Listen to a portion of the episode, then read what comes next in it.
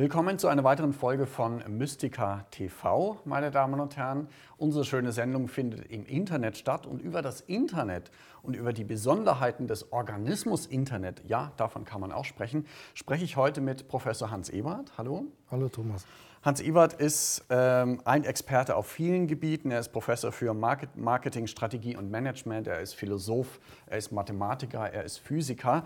Und du bist auch einer, ich sag mal, der Visionäre der Internetentwicklung gewesen und bist dort mit Vorträgen durch die ganze Welt gereist. Ähm, ja, Internet ist eine ganz eigene Welt und ist ja erstmal eigentlich ein Symbol dafür, dass wir Menschen tatsächlich alle miteinander verbunden sind. Kann man das so sagen? Ja, also das Internet wird heute so genommen, als wenn es schon immer da gewesen wäre.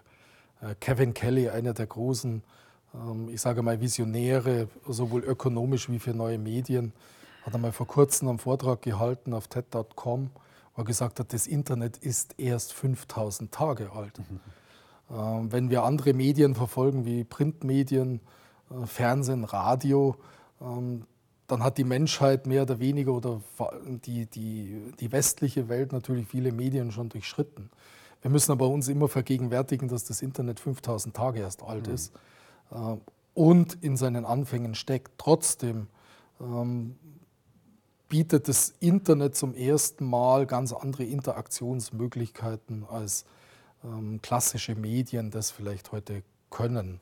Also wie eine Zeitung. Ja, interessant ist ja auch, äh, ich erinnere mich auch an ein Gespräch, das wir vor zehn Jahren schon hatten, wo bestimmte Wissenschaftler gesagt haben, also in Kürze stößt das Internet an seine Grenzen. Das ist gar nicht möglich, dass so viel Information so stabil weiterhin hält, sich hält. Wie ist das möglich eigentlich?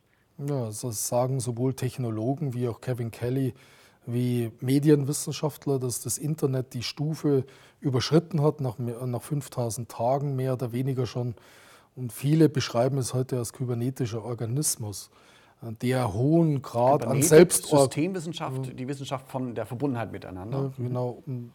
Das Internet äh, organisiert und reorganisiert sich in großen Teilen schon selbst. Ähm, das heißt, wenn wir heute klassische äh, Methoden verwenden, wie E-Mails abrufen, arbeiten ja im Hintergrund Tausende, wenn nicht Millionen von äh, Computereinheiten, mhm. damit das geschehen kann, die Reorganisation, die Stabilität, der stabile Pfad, der da gemacht, äh, der da auftritt, ähm, das macht das Internet heute größtenteils schon selbst. Wirkt ähm, also alles sehr demokratisch, wird aber natürlich trotzdem von bestimmten Konzernen schon wieder genutzt. Also ich sage mal Google, äh, die Reihenfolge, in welcher die Meldungen erscheinen, sind nicht ganz zufällig. Nein, es ist nicht ganz zufällig.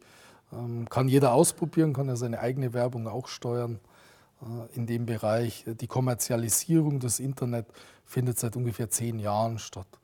Ähm, das hat große Auswirkungen. Das Internet selbst gilt heute als ein Ökosystem oder ein ökonomisches System. Äh, was Warum in seinen, kann man das so sagen? weil es, also in den Anfängen war das Internet mehr oder weniger anarchisch. Äh, organisiert. Einige wenige wussten, was man damit überhaupt tun kann. Heute weiß man, man ruft ein Programm auf, ein Internet, einen Browser mhm. und hat Zugang zum Internet. Das ist ja was Besonderes.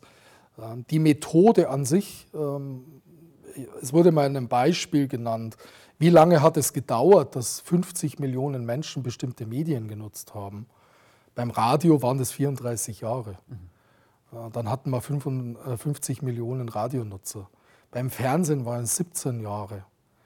Ähm, der Internet, das Internet hat gebraucht vier, fünf Jahre. Äh, in drei Jahren hatten 50 Millionen ein iPod. Und in neun Monaten hatte das, äh, die Plattform Facebook 50 Millionen Nutzer. Eigentlich unglaublich. Und dadurch ist natürlich klar, dass äh, manche Menschen, die jetzt einfach nicht so Lust haben auf Computer, plötzlich ausgeschlossen sind von dieser Welt. Also ich sage auch mal, äh, gerade viel spirituell denkende Menschen, die, für die ist es schon mal eine Überwindung, äh, mal ins Internet zu gehen und immer mehr wird es aber zu einem wichtigen Informationsmedium. Also findet da auch schon wieder eine Spaltung statt, so ein bisschen? Ja, äh, manche nennen das ähm, den Trend der, der Eliten. Mhm die im Internet äh, sich derzeit ausbilden. Äh, Im Grunde genommen ist das Internet noch nie kostenlos gewesen, das ist ein Mythos. Ähm, das Internet ist dann kostenlos, wenn ich den Zugang dazu habe. Mhm. Darüber wird heute diskutiert.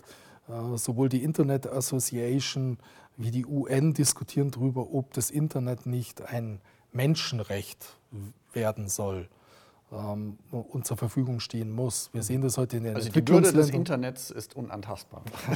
Nicht die Würde, sondern der Zugang. Ja. Ähm, gerade in Entwicklungsländern äh, spielt wohl eine generelle Entwicklung der, der, der Volkswirtschaft ist heute stark gebunden an die, an die Fähigkeit, das Internet zu nutzen als Informations- und Vernetzungsquelle. Mhm. Ähm, dieses Recht auf den Zugang den man besonders den jungen Generationen in Entwicklungsländern wie bei uns garantieren will, müsste. Darüber wird derzeit diskutiert. Ähm, wenn man ansieht, was in den letzten zwei, fünf Jahren passiert ist, sechs Jahren, ihr Facebook ist heute sechs Jahre alt oder ist gerade vor kurzem sechs Jahre alt geworden, hat 400 Millionen Nutzer, äh, bildet ein ökonomisches System, das, wenn es ein Land wäre, wäre Facebook das viertgrößte Land der Welt. Unglaublich. Es gibt Facebook, Sie wissen vielleicht, Sie können uns auch auf Facebook finden, auf YouTube, auf Sevenload und noch anderen tollen Sachen. Also, und ja, Facebook ist, du hast auch mal gesagt, wie ein Organismus. Warum? Wie, wie kann man das verstehen? Ja, im Grunde genommen die Mechanismen, die man klassisch kennt. Ähm, wie agieren, wenn wir jetzt in, in, in unserem ökonomischen Raum der Volkswirtschaft von Deutschland wir interagieren, wir kommunizieren, wir kaufen etwas, wir verkaufen etwas. Ähm, das können diese Systeme im Grunde genommen machen die das Gleiche.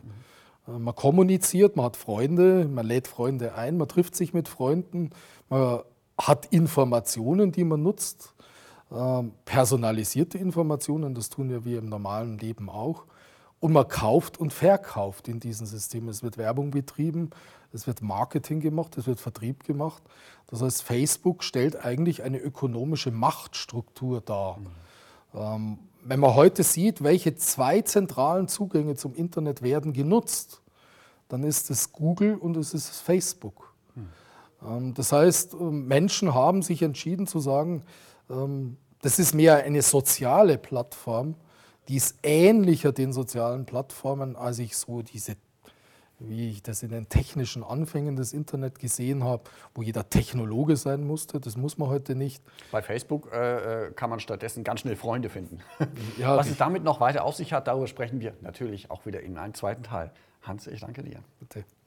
Bis zum zweiten Teil bei Mystica TV.